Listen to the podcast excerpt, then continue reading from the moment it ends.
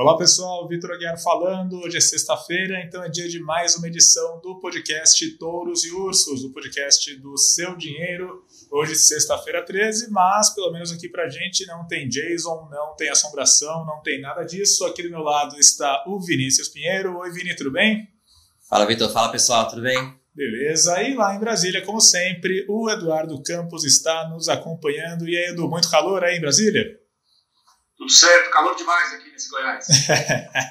Bom, gente, começando aqui o nosso podcast, a gente vai falar sobre muita coisa hoje. Temos aí, é claro, que a questão da CPMF na nossa pauta, afinal de contas, lá em Brasília, esse tema dominou muito as discussões lá no meio político. Vamos falar, é claro, sobre guerra comercial, sobre a perspectiva dos próximos passos dos bancos centrais. Semana que vem é a vez do Federal Reserve e do Banco Central do Brasil definirem as novas taxas de juros. Vamos conversar sobre os mercados, sobre como proceder com a bolsa neste momento. A gente ouviu muitas, muitas fontes, muitos gestores, muitos fundos de investimento a respeito desse tema. E para encerrar, a gente também vai falar um pouco sobre a Amazon, porque a Amazon está vindo para participar com mais intensidade do e-commerce no Brasil, e é claro que isso gerou uma onda de choque entre as varejistas aqui do país. Mas bom, indo direto ao assunto, então, CPMF, né? Essa sigla, quatro letras, mas que ela traz, assim, digamos, um reflexo de bastante uh, pessimismo, entre aspas, um sentimento negativo, uma carga, assim, de muito receio vem junto com ela, não é mesmo, Edu? Conta pra gente como é que foi a semana da CPMF, parece que ela entrou na pauta e saiu de pauta rapidinho e levou mais gente com ela, não é? Não, não é um sentimento você falou aí de desconforto, é raiva mesmo aí, as pessoas ouvem isso, causa aumento de pressão arterial, mal-estar, ninguém quer saber de CPMF. O, o, ponto é que essa discussão é mal colocada e, na verdade, quem defende isso não é só o Marco Sintra, que caiu junto com a ideia de CPMF né, nessa semana, desde a época de campanha, eu lembro que em agosto do ano passado eu tive uma daquelas palestras que Paulo Guedes fazia para investidores e demais pessoas lá no Rio de Janeiro, e ele defendeu é, bastante entusiasmo, como ele vinha fazendo. Né? Na própria segunda-feira agora, ele defendeu em entrevista ao Valor a ideia da CPMF, ah, é um posto feio, mas arrecada.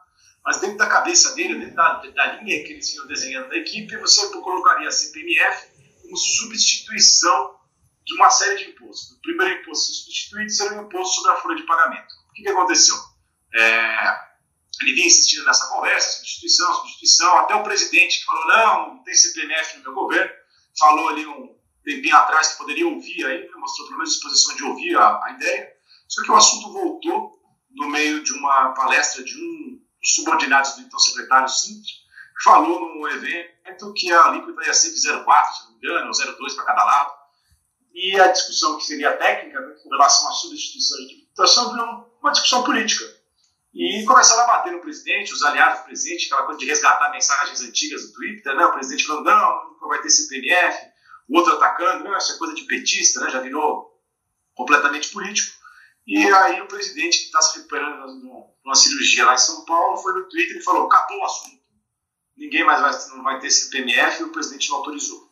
Agora, de certa então, forma, Edu, o, o, o Sintra, ele ficou meio colado com essa, com essa questão da CPMF. Virou meio que o nome ali, não só por ser o secretário da Receita, como também por ter defendido o tributo ali no dia que ele foi anunciado ainda na equipe de transição do governo. Não sei se você lembra dessa história. Sim, mas é isso que eu estou falando. A questão da CPMF não é uma coisa nova, não é uma notícia da semana dentro da, da equipe econômica. Ela vem desde a época da formulação é, do plano de governo ou da, das pessoas que vão trabalhar aqui no governo. O Sintra não é à toa que, que o, o, Guedes chamou o Sintra, porque o Sintra é um cara que advoga a ideia do imposto único faz uns 30 anos, pelo menos, entendeu? A questão é que essa ideia não sobreviveu à política da coisa. Né? A reação sempre foi muito negativa com relação a esse tributo, ainda mais que a população não acredita que vai ter uma substituição. Todo mundo acha que vai ser fungado. O governo vai lá e vai cobrar mais imposto. E realmente isso é, é, é o que acaba acontecendo. De qualquer maneira, a condução ali do, do governo, mais uma vez, é, nesse assunto da CPMF, quando eu digo governo, eu digo da equipe econômica, no mínimo deixou a desejar, você não acha? Ali, eu não entendi direito, o que ninguém entendeu direito foi por que, que uh, um subordinado foi e falou do, das alíquotas que estavam em discussão. Né? Eu acho que deram um peso enorme para isso, porque é um assunto que vira repercussão política. É, nós estávamos tratando o assunto de outra forma, né? falar que, olha, não tem decisão tomada, não tem o que fazer. Só que o Sintra já vinha aí de um outros, outros desentendimentos com, com o presidente é, com relação a essa, esse novo modelo de tributação. Né? É um problema de comunicação muito grande de um assunto que já é bastante difícil, que é você tratar de, de imposto, ainda mais um imposto que causa essa raiva em todo mundo, tem essa péssima memória, que é o imposto sobre é, movimentação financeira. É, agora pode falar o que quiser da CPMF, mas é um imposto bastante eficiente e agora o governo vai ter que voltar para a prancheta ali da reforma tributária para encontrar uma maneira de melhorar o sistema de tributos sem afetar a arrecadação, você não acha? Não, parece que a briga né, não foi por causa disso, né? Você, essa coisa que você falou de voltar para a prancheta, dentro da cabeça do Sintra, se não tivesse contribuição previdenciária, como estavam falando, ou imposto sobre transações financeiras, todo mundo ia chamar de CPMF, não ia ter reforma. Então, parece que um pouco da briga também foi isso, essa falta de plano B com relação à arrecadação. É, agora tem que esperar que, qual que é a proposta que o governo vai apresentar. É, eu acho que esse ano é muito difícil você ver alguma coisa de reforma tributária, porque você tem o governo uma proposta que ninguém sabe qual é agora, você tem uma proposta tramitando ali na Câmara, é, conduzida pelo Rodrigo Baia, você tem uma proposta dos governadores do caminho no Senado, também chegou uma nova proposta agora dos secretários de Fazenda, e vendo quem é o, vai ser o grande arbitrador de sair alguma proposta, né? E aí é aquela história, Vini, ah, tem que mudar o sistema tributário, tá? Mas não pode diminuir a arrecadação da União, não pode mexer com o ICMS dos estados, não pode mexer com o ICS dos municípios. Eu também não posso prever os benefícios fiscais, eu também não posto tirar as isenções. Então, tipo, é uma discussão que é contraproducente, entendeu? Temos que fazer, mas ninguém quer, quer, quer, largar, do, quer largar do osso. Então, também que é muito difícil a gente ter alguma sinalização com relação a isso até o fim do ano. Porque, assim, nós já estamos aqui no metade de setembro, é, você votar uma reforma tributária até ali o comecinho de dezembro, quando a Câmara e o Senado ainda funcionam, é praticamente impossível. Isso é um assunto que fica para 2020, e aí chega 2020, as prioridades são outras, não sei, corre bastante risco e a gente não vê nada de muito concreto andar nesse lado. É, me parece que o grande rescaldo dessa questão da CPMF é exatamente esse, né, Edu? A gente vê que né, o governo ficou muito focado ali na questão da reforma da Previdência nesse primeiro ano de, de administração Bolsonaro, né? A gente viu ali todos os esforços direcionados ali na tramitação, na aprovação da Previdência, só que agora, né, que a Previdência já está encaminhada, me parece que existe um certo, um certo vácuo em termos de pauta econômica, a pauta da reforma tributária seria a próxima, mas já com esse revés da CPMF, me parece que a gente ainda está numa estaca quase zero e que talvez demore muito ainda para avançar, né? É, essa agenda da reforma tributária vai ter que andar junto com outras coisas que o governo vem falando que vai acelerar e vai fazer, principalmente a questão da agenda de privatizações, né? Então, isso é outro assunto que está todo mundo esperando. Que, e aí, como é, vai, como é que vai começar? Como é que vai fazer? É, é uma agenda que está caminhando, mas ela não, não, gera ainda grande, grande noticiário. A Petrobras já vendeu um monte de ativos, nós tivemos é, outras vendas de ativos do governo, como seguradoras, bancos, esse tipo de coisa, mas fica essa coisa aí, aquela grande agenda de privatizações, vendeu uma empresa aí por, por mês, esse tipo de coisa. E tá meio parado mesmo. E agora, e esse tipo de, de evento dessa semana acaba atrasando também essa discussão da reforma é, tributária. Agora tem que esperar mais um pouco até se desenhar um novo secretário, desenhar uma proposta, depois buscar apoio político, ver como é que você vai inserir a visão do governo dentro do que já está sendo discutido no Congresso. Edu, tem uma última questão, enfim, um assunto é emocionante essa questão de reforma tributária, mas enfim, acho só uma última questão é que tem até a própria paternidade da reforma tributária, ela está sendo disputada, porque tem um projeto ali na Câmara, enfim, tentando tramitar também, né? É, na Câmara você tem a proposta que era do Bernardo Pinta, assinado pelo Baleia Rossi, se não me engano, mas é uma coisa que o Rodrigo Maia resolveu fazer caminhar, ele está ouvindo outras propostas, como outros secretários, o Senado também está defendendo a sua. É, acho que a questão aí, Vini, não é de paternidade, é uma questão de pulso, né? A Câmara está fazendo um desenho que ela acha bom, o Senado também se quantificou, porque o Senado representa os Estados, os Estados são os que temem. E a gente nunca teve uma, conseguiu fazer a reforma tributária por causa dessa loucura que é a legislação do ICMS. Né? São 27 legislações diferentes de ICMS. E depois você tem os ISS, com mais de 5 mil municípios, 5 mil legislações de ISS. É um negócio que nunca funcionou, não foi feito para funcionar. Né? E essa é uma coisa que a gente tem que ter em consideração também nessas discussões. Tem muita gente que ganha muito dinheiro com a coisa não funcionando. Né? Tem aí, se não me engano, são 4 trilhões de reais em disputas é, judiciais envolvendo impostos. Então é uma coisa que o Guedes falou certa vez que eu achei interessante, que é o seguinte, quem tem muito dinheiro, contrata um exército de advogado e não paga imposto nenhum. Quem tem influência política, vem aqui em Brasília consegue um regime especial ou uma isenção de imposto. E a vida que segue, entendeu?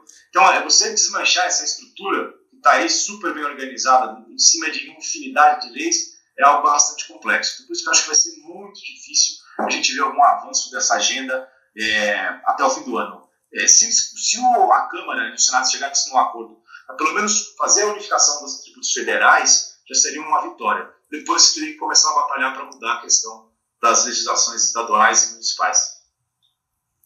Tá certo. E bom, esse, esse tema da CPMF foi ele que dominou ali, digamos, as discussões no ambiente doméstico aqui do Brasil, para os mercados e tudo mais, mas lá fora a gente teve uma semana bem agitada também, porque a gente teve um novo desdobramento ali no fronte da guerra comercial, só que dessa vez esse desdobramento ele foi no sentido de amenizar um pouco as tensões, né, Edu? A gente viu que tanto a China quanto os Estados Unidos eles fizeram algumas concessões, eles assumiram uma postura menos belicosa, uma postura menos agressiva. A gente viu aí que os mercados tiveram mais aí uma onda de alívio nessa semana, né? Ali a questão que a gente já vinha discutindo, né, que o, o xadrez, o jogo que o Trump está tá jogando, né, ele aliviou novamente o discurso, atrasou aí a entrada em vigor de algumas tarifas, ah, falou recebeu um, um pedido do presidente Xi como gesto de boa vontade, não sei o quê.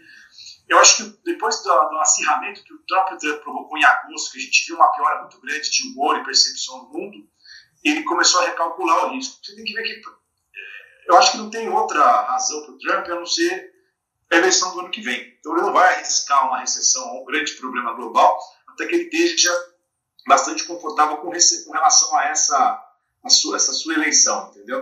Então ele vai continuar nessa dualidade de jogar um pouco para lá, um pouco para cá, dessa vez ele está aliviando. E só que ele aliviou com a China e não aliviou com o Federal Reserve, né? no Fed. Né? Ele, ele, passou a mão na China, alisou a China e já deu mais uma canelada no Jerome Powell. Depois que o Banco Central Europeu fez um movimento de redução de juros e outras medidas não ortodoxas ali de política monetária, ele já cobrou o Federal Reserve também quer juros zero para poder financiar a economia americana. E bom, aproveitando que você falou aí, entrou no assunto dos bancos centrais, né, falando do Fed e falando do BCE, a gente viu aqui na, na quinta-feira, ontem, né, o BCE ele lançou um pacote de estímulos ali para tentar, enfim, reaquecer a atividade lá na Europa.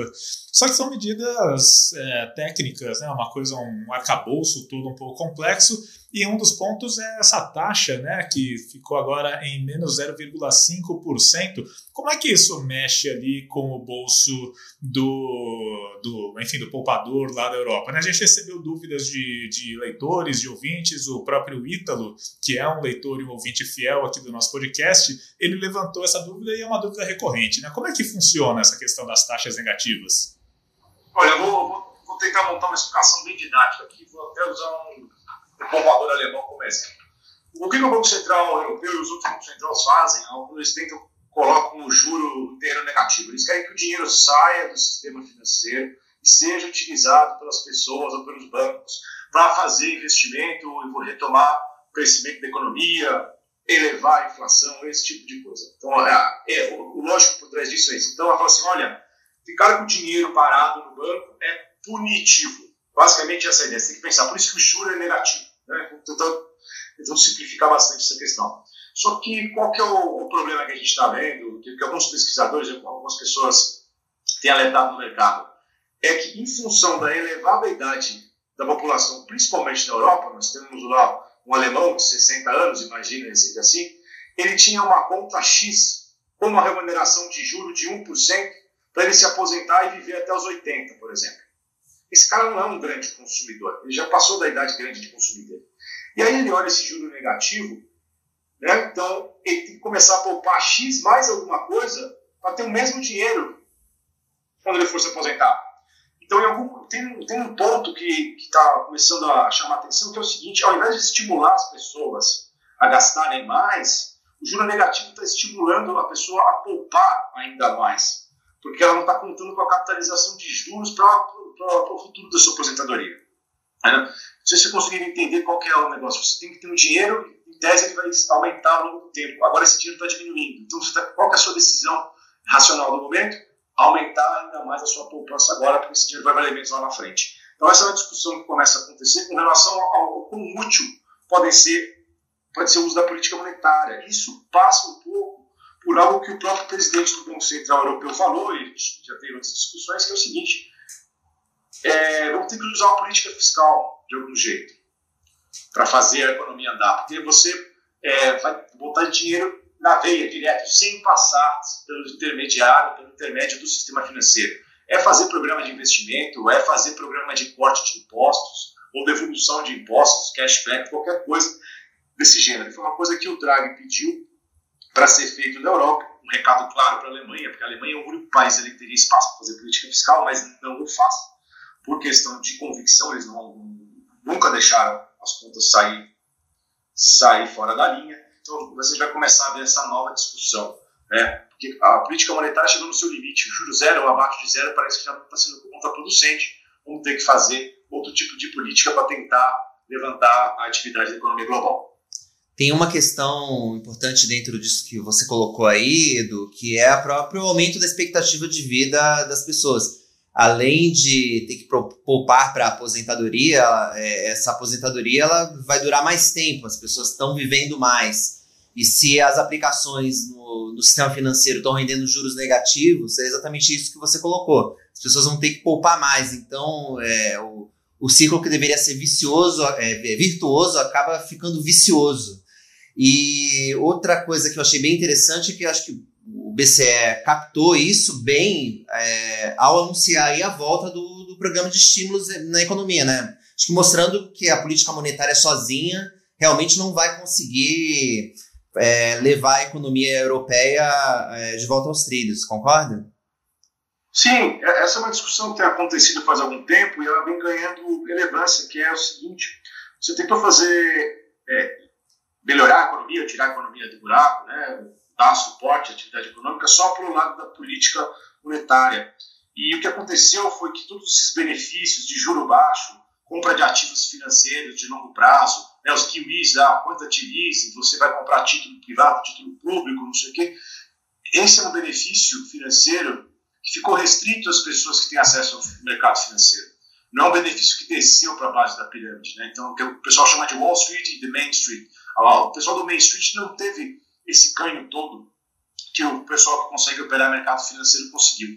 E parece que está chegando no limite, né? no limite de, de as pessoas tolerarem isso, as pessoas começam a ter cada vez mais consciência que cada vez que o Fed baixa os juros e o Banco Central Europeu anuncia um programa de compra de, de ativos quantitativos, não são elas que estão se beneficiando, são as pessoas que têm acesso aos instrumentos financeiros mais sofisticados. Então, essa é uma discussão que eu acho que a gente vai ver que vai começar a acontecer com mais frequência. É, é, ao longo dos, do, até o fim do ano, os nossos movimentos dos BCs, né, que estão tentando reacertar um novo mix entre a política monetária e a política fiscal dele.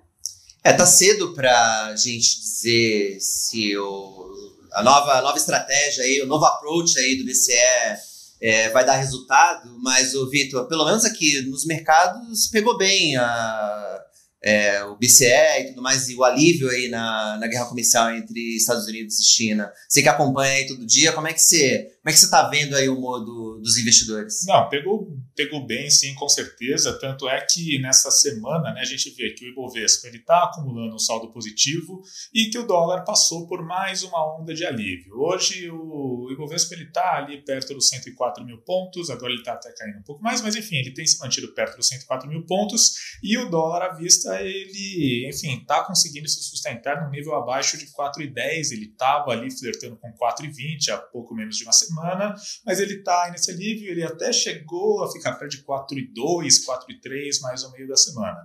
E por quê? Né? Porque de fato o mercado interpreta que esse sinal ali de estímulo vindo do BCE, ele enfim, é, é, é, positivo, ele é bem visto, porque as economias lá na Europa elas já estavam sofrendo há algum tempo, elas já estavam dando sinais de desaceleração há algum tempo, e é claro que isso joga tanto o Fed quanto o Banco Central do Brasil nos holofotes. Por quê? Porque, afinal de contas, na semana que vem é a vez né, de tanto o Fed quanto o, o BC aqui do Brasil definirem as taxas de juros, e é claro que há uma expectativa de que exista, de fato, esse movimento coordenado por parte dos bancos centrais para estimular as economias. Aqui no Brasil, o próprio Edu pode falar com mais propriedade, até ele que acompanha isso mais de perto, mas pelo menos do lado do mercado há um certo consenso de que a gente vai ter mais um corte de meio ponto na Selic na reunião da próxima quarta-feira. Já no Fed, né, o mercado ele quer que o Fed corte, mas se de fato ele vai fazer isso, são outros 500, né, Edu? Bom, Vitor, a questão aqui está todo mundo na, embarcou na ideia de que jura para baixo, que a gente está caminhando na mesma situação do resto do mundo, né? Eu não sei até que ponto isso é verdade, mas aqui tem espaço para redução de juros ainda. É, o presidente do Banco Central, todas as aparições que ele fez, mesmo depois que o dólar for a 4,20, foi de repetir a mensagem do político monetário de que há espaço para redução adicional. A grande dúvida né, é, é até quando até onde que a gente consegue fazer a redução de juros. Tem mais meio ponto aí contratado, aí o pessoal está brigando se vai para baixo de 5, se fica em 5, se fica em 4,5, quanto tempo também essa taxa vai ficar em 4,5, 5, esse tipo de discussão. E quem vai poder balizar um pouco melhor isso é o próprio Banco Central, apresentar aí as suas projeções de inflação para 2020. Porque 2009 você pode esquecer, não precisa nem olhar esses dados de 2019, já está na conta. Em questão de política monetária, não importa mais o que se faça esse ano os impactos vão ser só no ano que vem, e ver como é que está essa inflação para 2019, da, desculpa, para 2020, e já começar a pensar um pouquinho também em 2021.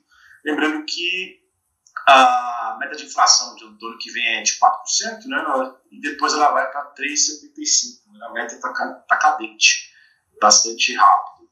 E a questão é essa calibragem, até que ponto o Banco Central vai fazer um teste, tentar fazer um choque monetário, alguns pedem por aí, né, já que a gente não pode fazer política fiscal, a gente não tem espaço para política fiscal, ah, corta o juro até onde der, vamos ver se a gente impulsiona a atividade.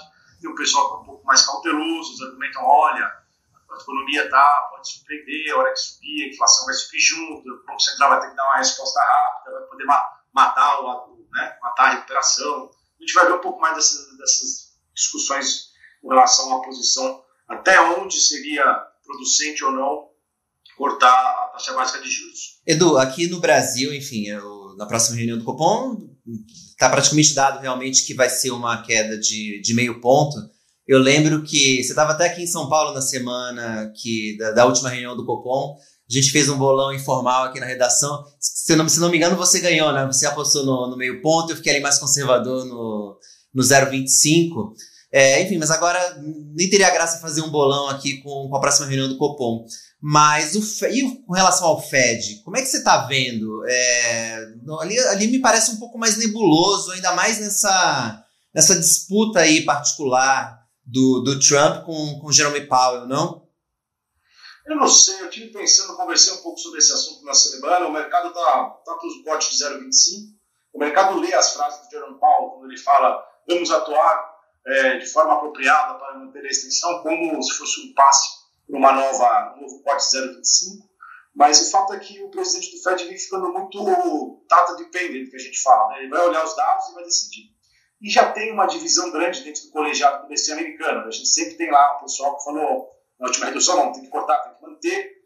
E agora talvez a gente tenha três posições diferentes lá dentro, pelo que a gente viu das últimos é, comunicados. Né? O pessoal de manter, de não, não fazer redução, pessoal de cortar 25 e quem já poderia partir para um corte maior, falando, não, já entrega tudo que tem que entregar e depois vamos pensar o que tem que fazer. Então, a decisão é, é não trivial ali para o Fed, né? Se bem que tem que pensar numa coisa, eles brigam, eles discutem, mas o Banco Central lá é, tem independência formal.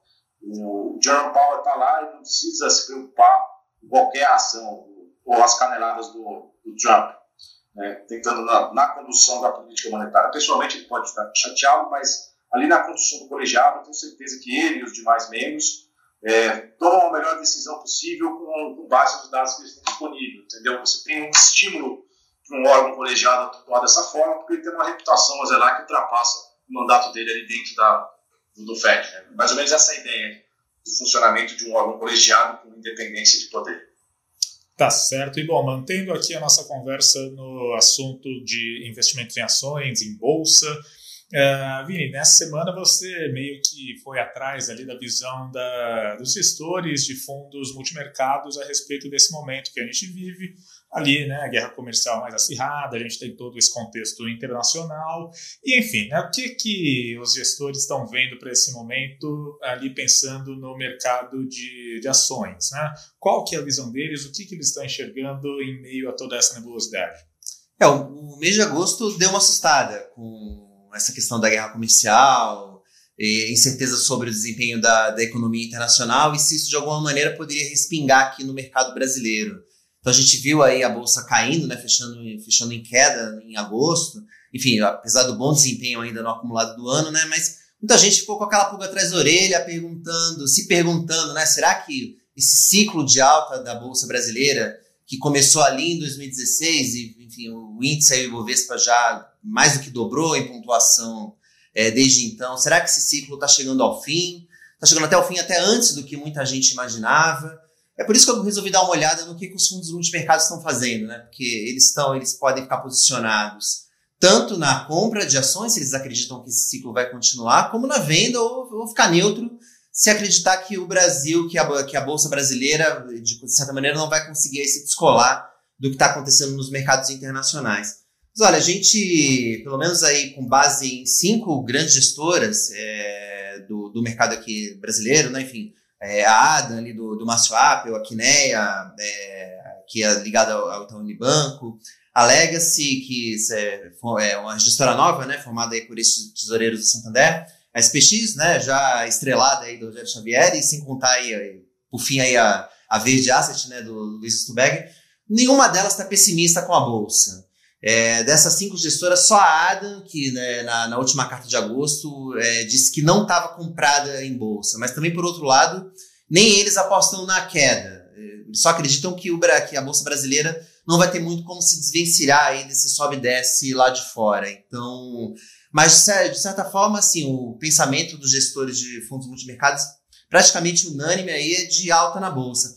Eu acho que tem uma outra questão é, que é até mais interessante, é que nesse último movimento de recuperação é, do Ibovespa, as ações que mais subiram foram aquelas que vinham apanhando aí no decorrer do ano, né? Foram as ações de bancos né? e as ações de commodities.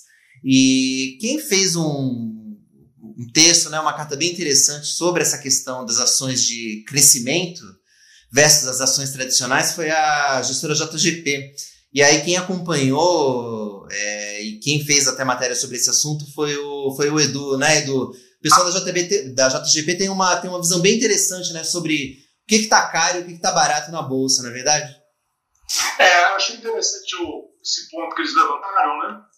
Mas é porque esse movimento que você falou, dessa troca de posições de velho para growth, esse tipo de coisa mais, como diz o pessoal mais técnico, aconteceu em âmbito mundial, esse giro de carteiras. O pessoal começou a ver é, um pouco do que a gente já discutiu, que a política monetária deixa de ser utilizada, e você vai passar a utilizar mais a política fiscal, e a política fiscal beneficia mais o setor de commodities, os setores tradicionais como bancos, os setores de valor, não de crescimento. Então você tem essa tese global que está se desenvolvendo agora ao, ao longo do mês de setembro, e a gestora JGP botou o ponto dela, falou, olha, você tem empresas aqui que podem estar aparecendo caras, múltiplos ou outras medidas que você faz de preço, só que você tem que levar em conta que elas vão continuar crescendo muito mais para frente. Elas têm um histórico, uma possibilidade de continuar crescendo é, de, de, forma surpreendente, enquanto as outras são parte do que eles colocaram aqui de velha economia, ou são segmentos como os bancos, que é o que eles dedicam parte da carta a falar,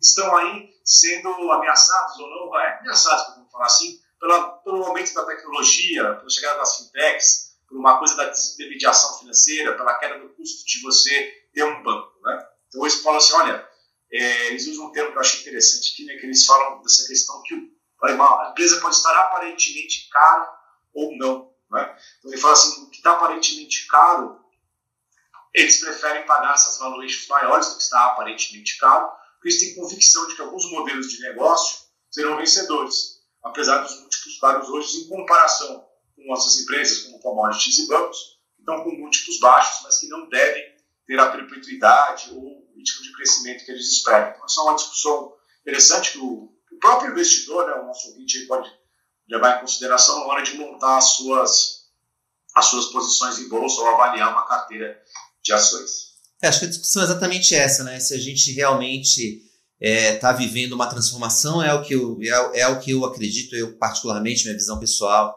é, é de que eu, a maneira como a gente consome produtos e serviços diversos, né? Enfim, estou falando desde banco até a forma como a gente assiste TV, né? Ela está passando por uma transformação é, e as empresas ali que estão fora realmente da, da, da tela do, dos nossos telefones celulares, elas não, daqui a alguns anos elas não vão estar tá aqui entre nós, né? Nem sei se o se o aparelho no futuro vai ser o telefone celular, mas é, quem está fora do celular hoje, eu, eu, tenho certeza que não vai estar tá com a gente no futuro, né, Vitor? Acho que até falando nisso, a gente podia até engatar para o nosso próximo assunto, porque tem tudo a ver com essa questão de tecnologia, né? Pois é, para fechar aqui o nosso podcast, eu queria falar um pouco sobre a questão da Amazon. Né? A Amazon, gigante do e-commerce, é fundada ali pelo Jeff Bezos, homem mais rico do mundo. E por que, que a Amazon ela entrou na pauta aqui dos mercados nessa semana? Porque eles anunciaram um novo passo para a entrada no e-commerce aqui no Brasil. A Amazon lançou aí o serviço Prime aqui no território brasileiro. E o que, que é esse serviço Prime?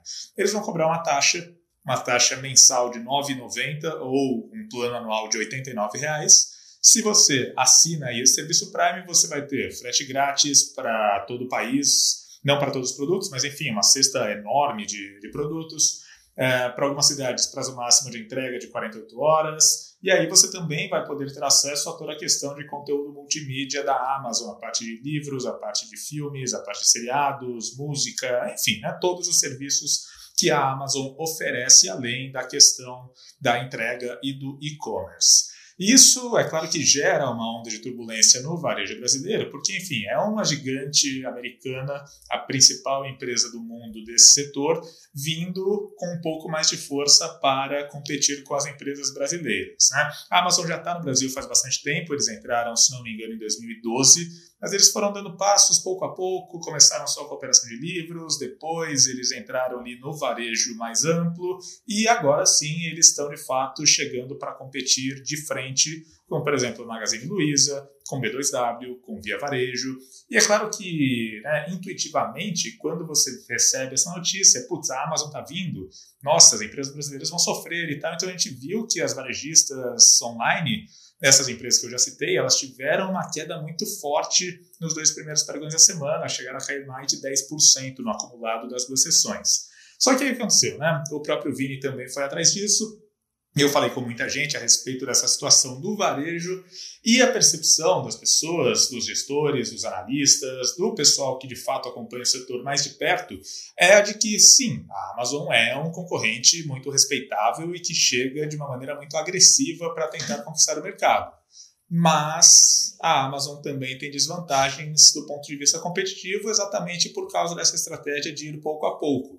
Quando ela opta por dar um passo de cada vez e com calma e sem urgência, ela permitiu que, por exemplo, o Magazine Luiza, que a B2W e, enfim, a própria lojas americanas, que elas conseguissem se desenvolver com muito mais tranquilidade e conseguissem conquistar um domínio bem forte, bem amplo do e-commerce no Brasil. Ou seja, a Amazon chega e chega com armas fortes só que ela vai enfrentar um oponente que já domina o ambiente, que já está perfeitamente habituado e que não é assim, sabe, chegou e já vai levar, né, Vini?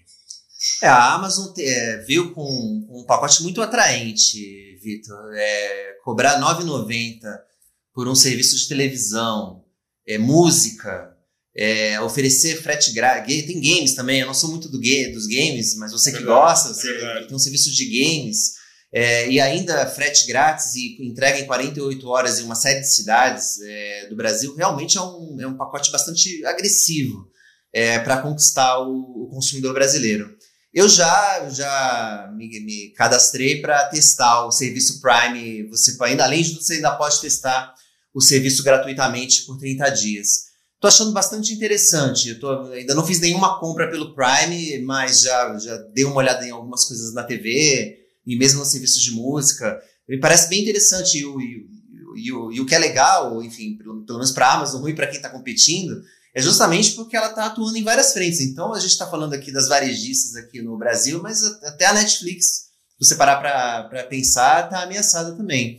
Agora, voltando pro, especificamente para o mundo do e-commerce, é, das empresas de, de comércio eletrônico aqui no Brasil, o que a gente ouviu, tanto eu como você, é que as empresas estão muito bem preparadas, as empresas brasileiras. E o Brasil não é para principiantes. Então, não vai ser fácil e não vai ser só com isso, só com, com esse pacote que a Amazon vai conseguir conquistar o mercado brasileiro, disso não tenha dúvida. É, uma coisa que um analista ele ressaltou para mim é que atualmente não é só a questão do preço que atrai o consumidor, não é só a questão de ter o preço mais baixo. Uh, o ponto de vista da qualidade do serviço, de você de fato oferecer ali digamos, uma, uma proximidade, um conforto, uma estabelecer de fato uma relação entre a empresa e o consumidor é fundamental para você conseguir fidelidade na atual geração do e-commerce. Então, é claro, o preço da Amazon ele é muito agressivo, ele é muito atraente, mas se por algum motivo a Amazon tiver problemas para essa estratégia de implantação e essa estratégia de fidelização, só o fato dela oferecer um plano muito barato não necessariamente implica que ela que as pessoas vão migrar ali de Magazine Luiza, de B2W ou de Netflix, no caso ali do, do streaming de vídeo, para a Amazon só porque ela tem um plano muito barato.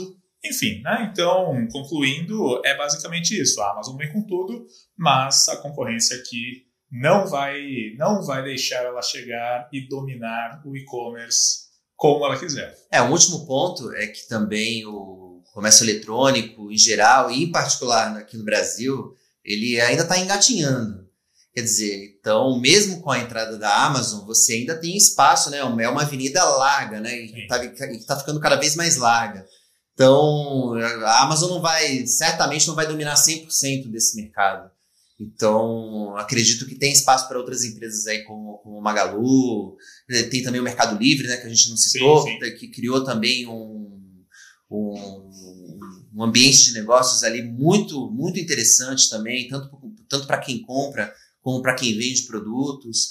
Então, essa, essa arena do, do, do, do, varejo do comércio eletrônico, ela, ela, ela vai aumentar, né? Assim, não é um bolo que está estático e que você rouba um pedaço de um e de outro. É isso aí. Bom, gente, queria encerrar então o nosso podcast desta sexta-feira. Vini, novamente, muito obrigado pela participação, obrigado pela disponibilidade. Legal, valeu, pessoal. Edu, um abraço e espero que semana que vem a temperatura fique um pouco mais amena aí em Brasília, viu?